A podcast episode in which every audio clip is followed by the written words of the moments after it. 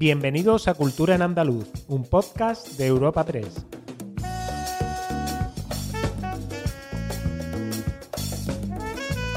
Os damos la bienvenida a la última entrega de esta temporada de Cultura en Andaluz, el podcast de Europa Press Andalucía, en el que cada semana presentamos las novedades culturales más destacadas. Soy Esther Falero y al otro lado del micrófono tengo, como siempre, a mi compañera Ana Tatayola. Ana. Hola Esther, ¿qué traemos para este último podcast de la temporada? Pues junto a nuestro repaso habitual por algunos temas de los últimos siete días, esta semana, como cada final de mes y en este caso también final de temporada, nuestro podcast incluye una entrevista con el escritor Blue Jeans. Nos presenta su novela La última melodía de Chopin, editada en Planeta. Además, acabada esta charla, damos las instrucciones sobre cómo participar en este último sorteo de cultura en andaluz antes de las vacaciones estivales. Y ahora mismo tenemos el placer de saludarlo en los micrófonos de Europa Press Andalucía. El exitoso escritor Blue Jeans vuelve con un trepidante thriller que tiene a la ciudad de Sevilla como protagonista. La última melodía de Chopin completa la biología iniciada con los crímenes de Chopin. Y tenemos el placer de saludar a Blue Jeans en los micrófonos de Cultura en Andaluz. ¿Qué tal? Hola, ¿qué tal? Encantado de estar contigo. ¿Qué tal? Eh, ¿Cómo ha sido enfrentarte al cierre de este thriller? Pues ha sido un libro complicado. siempre que, que, se cierra una historia cuesta, cuesta bastante porque porque tienes que ir recuperando todo lo que has hecho anteriormente y, no es fácil, ¿no? No es fácil saber poner el punto y final a, las historias. Aparte, pues eh, a nivel personal, pues también ha sido un año complicado, ha sido ah, ha habido diferentes circunstancias y, bueno, no ha sido no ha sido un libro fácil de escribir. Entonces ha sido ha sido una aventura, ¿no? Enfrentarte al cierre de, de este thriller. Sí, cada, cada novela es un reto, cada, cada historia es, es como tú dices, una, es una aventura. Y además, pues bueno, sí, además se suman eh, pues, circunstancias personales, el cansancio acumulado y que es el final de, de, pues, de una historia, pues, pues eso repercute, quieras o no, durante el proceso y sobre todo al final, ¿no? Al final de... Del mismo. sí, al final de cuando estás escribiendo las últimas páginas del libro. Y sobre el proceso quería preguntarte, porque en tus libros siempre lo gran carga, ¿no? El gran peso de las historias recae en los personajes, ¿no? Son personajes con, unas personalidades muy, muy marcadas. Eh, ¿cómo, es de importante para ti la creación de, los personajes? ¿Es un proceso complicado? Eh, ¿Te lleva mucho tiempo? Salen de manera natural. Es verdad que al principio pues, te planteas una serie de personajes con, su, con sus formas de ser, sus circunstancias, y, aunque la trama la planeas un poquito más y, tengo una pizarra en la que voy trazando ideas, en la que voy haciendo líneas temporales, eh, diagramas, eh, voy, voy apuntando cosas, sí que es cierto que los personajes me gusta que evolucionen, ¿no? que, vayan desarrollándose conforme vayan pasando las cosas en la historia. Es, no me gusta clichear demasiado, eh, que los personajes no sean siempre iguales, sino que, que, bueno, que dependiendo de lo que va pasando en la historia a ellos les afecte y eso te lo va dando eh, los días, ¿no? Conforme vas escribiendo, ellos son los que van eh, pues adoptando una personalidad u otra. Un poco irlos conociendo, ¿no?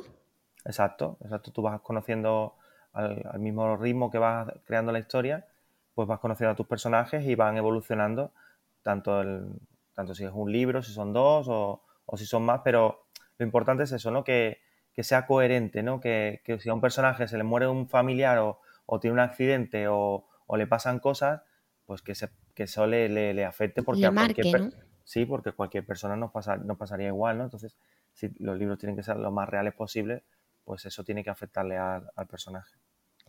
Y hablando también eso del proceso de creación, ¿cómo ha sido utilizar Sevilla para, para ambientar la novela? Pues ha sido volver, a, volver al pasado un poco, ¿no? Eh, yo llevo muchos años viviendo en Madrid, eh, mis padres siguen viviendo en Sevilla, mi hermana, mi familia, y, bueno, yo vivía en Carmona cuando, cuando vivía allí, y, el recuerdo que tengo de Sevilla es un recuerdo bonito, ¿no? Recuerdo de, de, ver a mis abuelos, de, ir cada fin de semana, de ir a, muchos, a muchas plazas, de recorrer muchas calles, comprar dulces en los conventos. Entonces todo eso está en, en, el libro y aparte pues está la otra Sevilla, ¿no? Una Sevilla más, misteriosa, más enigmática, eh, más de la noche del barrio de Santa Cruz, pues esa mezcla de esas dos Sevillas creo que ha quedado muy bien en la novela. Sí, también basándote un poco ¿no? en tus propias sensaciones de, ser tu ciudad, ¿no? Sí, eh, pues eso, esos recuerdos, ¿no? Esos recuerdos de... También es verdad que, he escrito con, un mapa en la pizarra, que he hablado mucho con mis padres, porque ellos sí que conocen muy, muy bien Sevilla, y hemos ido hablando de dónde podían ser los, escenarios de las... Los escenarios. Sí, de, las escenas, y... Sí, ha sido, ha sido bonito, ha sido bonito eh, recrear una novela en Sevilla. ¿Te animarías a, probar con Carmona en, novelas venideras? Bueno, eh, en Carmona se ha ambientado la serie de, La chica invisible. Sí. Es verdad que cuando empecé a escribir La chica invisible, en mi cabeza estaba Carmona, ¿no? Lo que pasa que, que al final decidí no ponerle nombre, pero, pero Carmona estaba en mi cabeza. Eh, no, no, creo que en un futuro eh, Carmona como tal vaya a aparecer como el escenario porque es implicarte demasiado, ¿no? Es, eh, luego alguien puede molestarse, ¿no? Si, si hablas mal de un alcalde, si hablas mal de un policía, si hablas mal de, una persona y, no quiero que nadie se moleste aunque sea ficción, ¿no? Entonces no creo que Carmona como tal aparezca en, en mis libros, aunque si alguien lee La chica invisible, la trilogía, verá que, bueno, que hay muchas cosas muy parecidas a, a Carmona. En este thriller ¿no? se observan estructuras que son típicas de la, de la, novela negra clásica, ¿no? Como que todos los personajes pueden parecer sospechosos, ¿no? Cualquiera es susceptible de, de morir. ¿Encuentras inspiración en este, en este género? ¿Te gusta ya a título personal la novela negra clásica? Sí, sí. Eh, yo soy lector de, de novela de misterio desde pequeño, ¿no? Agatha Christie, que es mi autora preferida y mi referente, eh, Sherlock Holmes, ahora leo mucho pues, a Dolores Redondo, a, John Verdón, a Javier Castillo, a Miquel Santiago. Es decir, ya es verdad que la novela, la novela negra eh, me ha servido también para, formarme eh, a la hora de ser escritor, ¿no? sí. Irremediablemente, además, todo lo que tú ves, todo lo que lees, se queda en tu cabeza, ¿no? Y cuando escribes, pues esas influencias están ahí. Entonces yo creo que sí, que, la novela clásica, que es la que a mí me gusta, la novela de misterio, con un principio en el que pasa, pasa algo, ¿no? Una muerte, un desarrollo en el que todo el mundo parece sospechoso y se va, y va evolucionando la historia, y un final con la resolución más un giro, creo que, creo que es lo que a mí me gusta y lo que he intentado hacer en estos últimos libros. Claro, que te ha marcado, o sea, al final lo que acabas de decir, ¿no? Que tu, lo, tu gusto y lo que tú hayas ido leyendo es de lo que has ido empapándote, ¿no? Y, y un fiel reflejo pues puede ser esta, esta biología. Biología, sí. bueno, y cambiando un poco de, asunto, ¿no? También en, este tema de, tus libros, eh, la primera novela con la que te iniciaste la literatura juvenil, ¿no? Fue Canciones para Paula en 2009, que han pasado ya pues 14 años, ni más ni menos, ¿no? Eh, ha habido entonces un cambio generacional a través de, tus libros, a través de tu trayectoria. ¿Crees que a la juventud le siguen preocupando los mismos temas que hace 14 años? ¿Ha habido un, cambio en, esta, en las preocupaciones? No sé si en las preocupaciones, imagino que sí, ¿no? Que ahora los temas que a lo mejor le interesaba a la gente hace 15 años o 14, pues, pues van evolucionando. Lo que sí que ha cambiado es, el tema tecnológico, la manera de comunicarnos, la manera de, bueno, de hablar, todo eso sí que ha cambiado. Mis primeros personajes se conocieron en el Messenger, eh, se, enamoraron en el Messenger, ¿no? Cuando estaba de moda. Ahora tengo personajes que tienen TikTok. Claro. Eh, sí, eh, los incomprendidos, los incomprendidos se comunicaban por la BlackBerry. Todavía ni siquiera existía WhatsApp. O sea que esa evolución sí que, sí que hay que adaptarla a los libros, ¿no? Sí que tienes que incorporar pues todo lo nuevo que vaya apareciendo si son novelas juveniles y son actuales, pues todo eso tiene que, tienes que, incorporarlo. Luego, pues hay temas que son atemporales, ¿no? El tema del amor, del desamor, las relaciones que tenemos con nuestros padres, eh, lo que pasa en los institutos. Hay temas que, bueno, que siguen ahí, que bueno, yo sigo tratando, aunque es verdad que ahora en los últimos libros la trama principal de mis historias es, es, la, es una investigación policial, ¿no? Aunque no he dejado atrás tampoco el mundo de los jóvenes. Sí, y quizás la lectura ¿no? Eh, es, una herramienta potente para visibilizar los problemas ¿no? de, del colectivo de los más jóvenes. Sí, bueno, es, eh, los libros están ahí para contar cosas y, para transmitir eh, lo, que, lo que el escritor piensa, porque no es así, no, siempre el escritor está en los libros, pero sí puedes contar temas que, ves, que de los que te hablan. Yo he tratado temas como los trastornos de la conducta alimentaria, he hablado de bullying, he hablado de sexo, he hablado del SIDA, he hablado de lo que pasa en Internet, todos esos temas de autolesiones. Eh, aparecen en mis libros, ¿no? Eh, sí. contados de una manera, además, creo que fuera de morbo, sino de una manera, mm, iba a decir, natural, no son temas sencillos, pero sí que al, al, al vivirlos la gente joven sobre todo, pues yo tengo que tratarlos, ¿no? Y lo importante es eh, cortar las escenas cuando debas cortarlas, eh, no, no, ser morboso, informarte bien, porque luego te va a leer gente que a lo mejor está pasando por eso y, claro. si, no lo haces bien, ellos pueden sentirse ofendidos. Claro, y quizás una cosa muy positiva ¿no? de, tu, de los libros de tu trayectoria es justamente lo que estábamos hablando, ¿no? Si un personaje que tiene TikTok o que tiene Messenger o que tiene eh, lo que se lleve en esa determinada época, eh, que habla con un lenguaje cercano y expone problemas de, una persona que se puede, que se puede leer esos libros, pues quizás es una herramienta que puede servir de bastante ayuda, ¿no? Para visibilizar, para poner nombre, para Sí, más, que, más que visibilizar, que, también está bien, hmm. los libros eh, a veces a, la gente que, los lee y se encuentra con, un personaje o con una situación por la que, por la que ellos están pasando, eh, les sirve de, como ánimo, ¿no? Como, oye, no estoy solo, o, han, recogido aquí en esa historia eh, algo que, que, me está pasando, ¿no?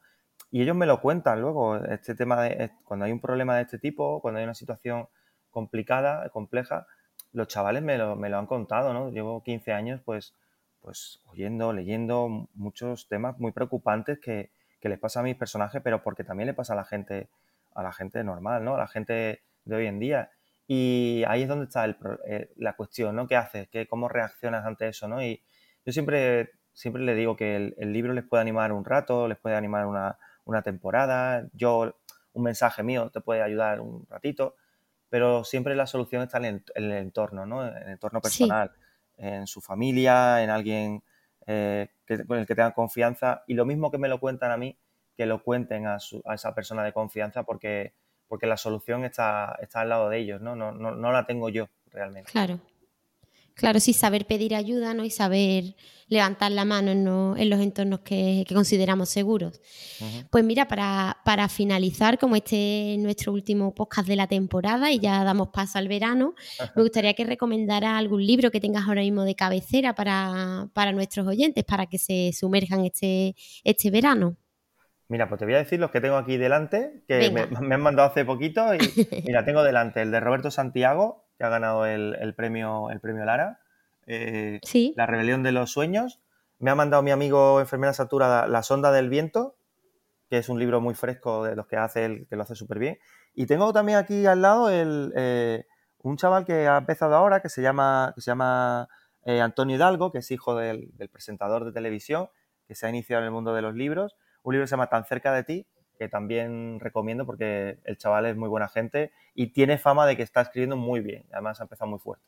Claro, pues ahí apoyando a, los nuevos escritores también. Pues nada, ha sido un placer charlar contigo y tenerte aquí con nosotras en, Cultura en Andaluz. Un placer y muchísimas gracias a vosotros. Muchísimas gracias a ti, un saludo. Chao, adiós. ¿Te has quedado con las ganas de leer la última melodía de Chopin? Pues vamos a sortear un ejemplar entre nuestros oyentes. ¿Cómo podemos participar, Esther? Muy sencillo, simplemente tenéis que estar atentos a nuestra cuenta de Twitter, arroba epandalucía, y retuitear nuestro tuit de hoy, 29 de junio. Además debéis seguir tanto a nuestra cuenta arroba así como a la editorial arroba edit-planeta y al autor protagonista de este episodio, Blue Jeans arroba Francisco de Paula, tan sencillo como eso. De entre todos los que cumpláis estos requisitos, de aquí al próximo jueves soltaremos este título, La última melodía de Chopin. Aclarar que el sorteo tiene limitación peninsular y no podrán optar al premio cuentas de fuera de nuestro país. Y además queremos eh, comentar que en esta ocasión, como terminamos temporada, anunciaremos al ganador o ganadora de este libro el próximo jueves 6 de julio a través de un tuit en nuestra cuenta de Twitter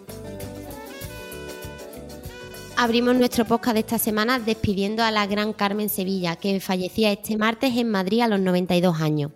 El Ayuntamiento de la capital hispalense estudia ya la posibilidad de conceder a la novia de España, que es el sobrenombre con el que se conocía a esta artista, el título de hija predilecta, título póstumo, el próximo 30 de mayo de 2024, con motivo del Día de San Fernando, que es el patrón de la ciudad.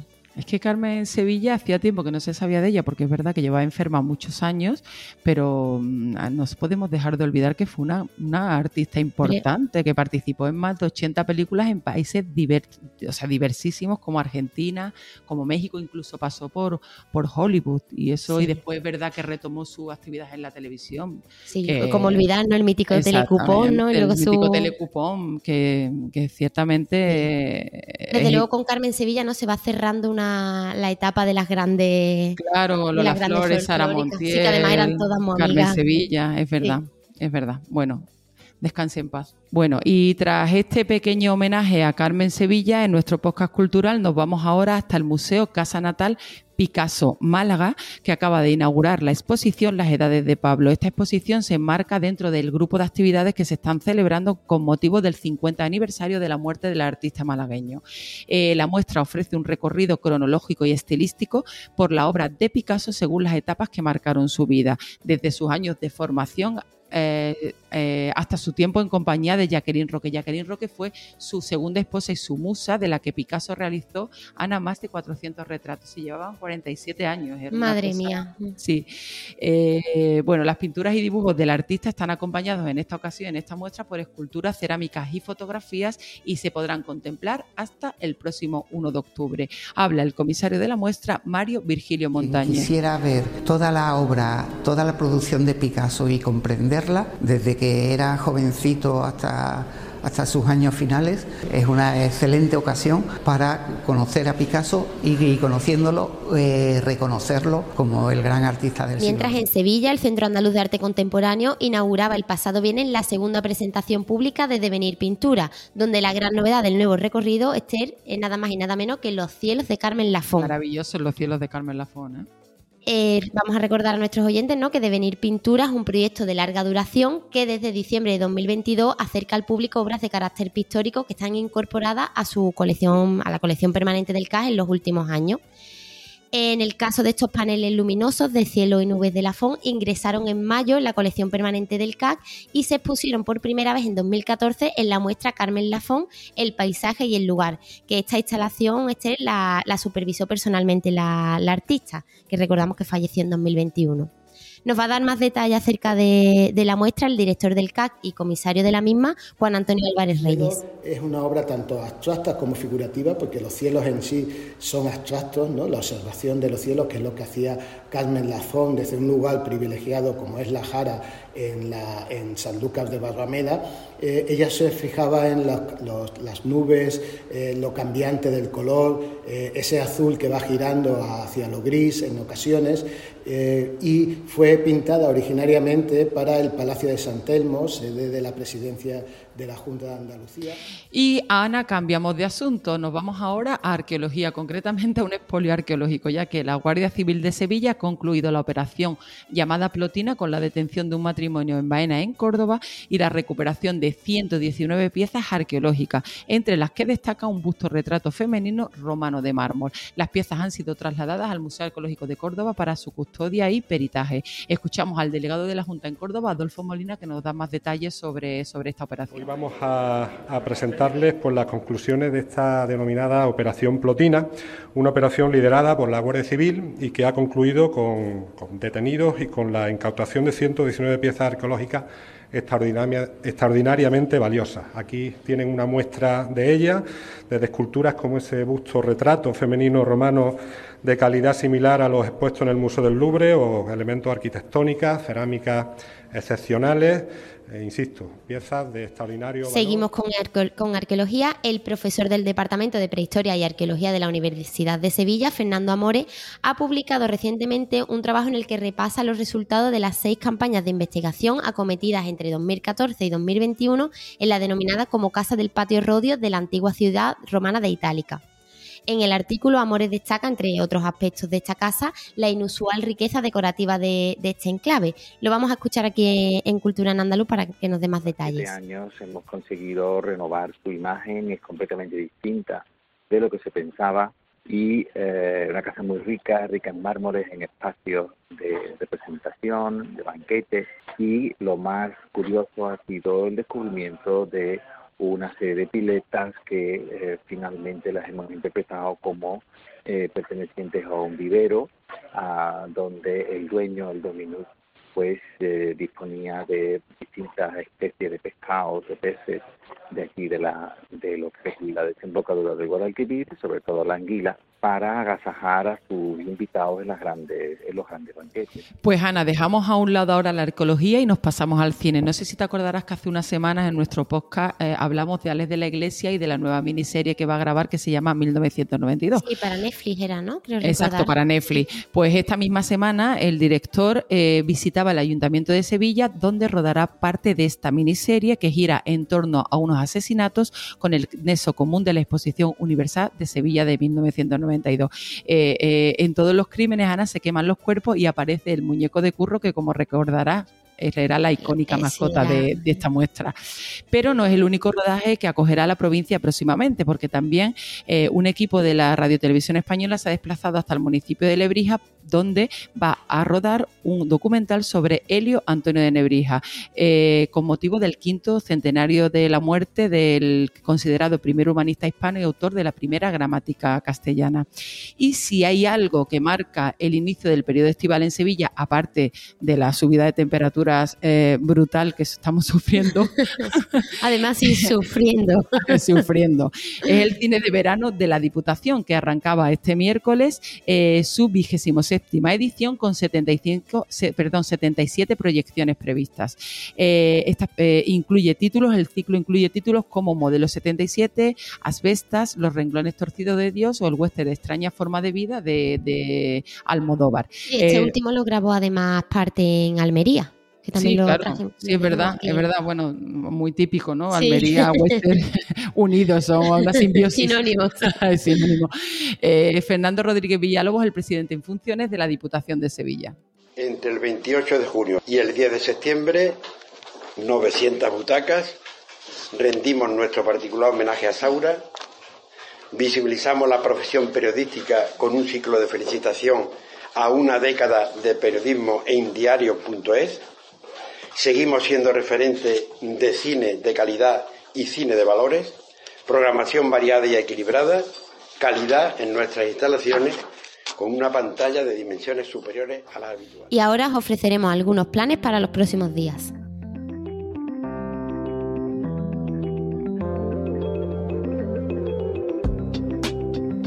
Agenda semanal de cultura en andaluz.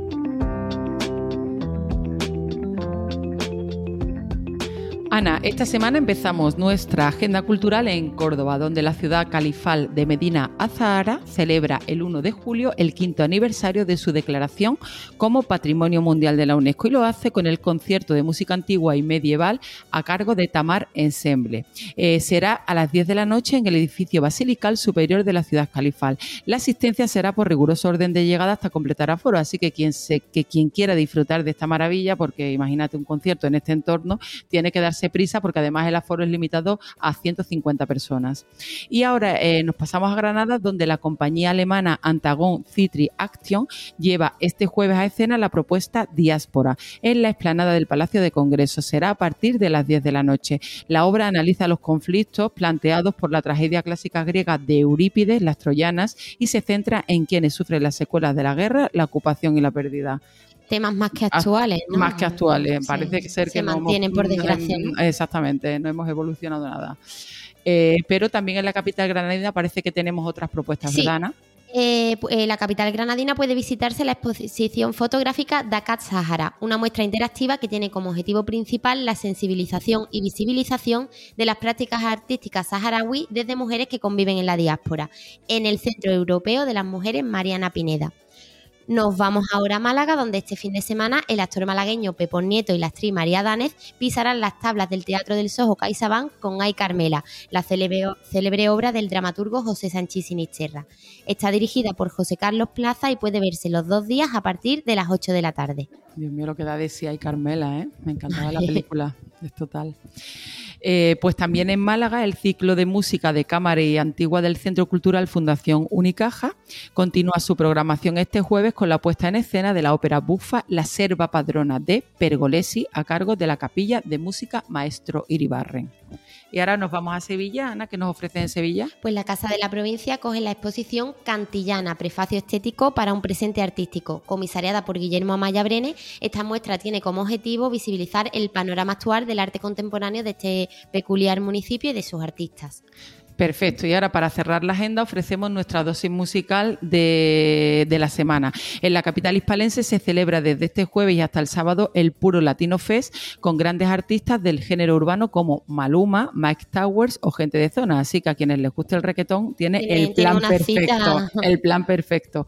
Eh, además continúa el Icónica Fest en la Plaza de España y este jueves el turno de Vanessa Martín para eh, el sábado poder disfrutar de Fangoria que estará acompañada por Ana Torroja y las Nancy Rubias. Pero no todo, no todo música, no toda la música se va a dar en la capital, ¿verdad? No, no, no, hay música por toda Andalucía. Por toda Andalucía. Nuestro almeriense más internacional, David Bisbal, actuará en Úbeda, en Jaén, este viernes y en la línea de la Concepción en Cádiz el sábado. Y una mención especial, como siempre, para el hombre de récord, Manuel Carrasco, que visita este viernes Huelva, que es su provincia natal. Siguiendo la senda de los festivales, Israel Fernández y Elías de Ochoa abren este fin de semana una nueva edición del Terral en Málaga y recordar que el próximo jueves comienza el Festival Blues Cazorla, con la presencia de una veintena de grupos que llevarán hasta el municipio guinense lo mejor del blues nacional e internacional. Pues no lo perdáis porque Blues Cazorla merece muchísimo la pena. Bueno, pues hasta aquí nuestro podcast, nuestro último podcast de esta temporada. Eh, disfrutad este verano, amad y leed mucho. Y bueno, esperamos, esperamos también que esta temporada haya ayudado a conocer un poco más la amplia y variada cultura de Andalucía y nos escuchamos a partir del próximo mes de septiembre con nuevas entregas de Cultura en Andalucía. Y por favor, protegeos muy bien del sol cuando vayáis a realizar actividades culturales, gorra, agua, por Están los termómetros disparados. bueno, Bueno, Ana, pues nada, nos Un. Nos vemos aquí en, septiembre, Nos escuchamos en septiembre y nos volvemos a, ver aquí en septiembre para seguir con nuestro podcast Cultura Andaluz. Eh, feliz verano. Un saludo, feliz verano.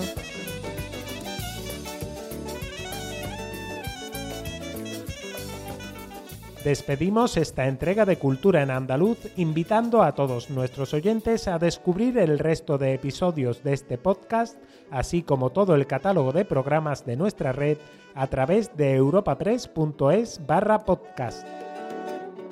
Recuerda que además todos ellos están disponibles en las principales plataformas de podcasting.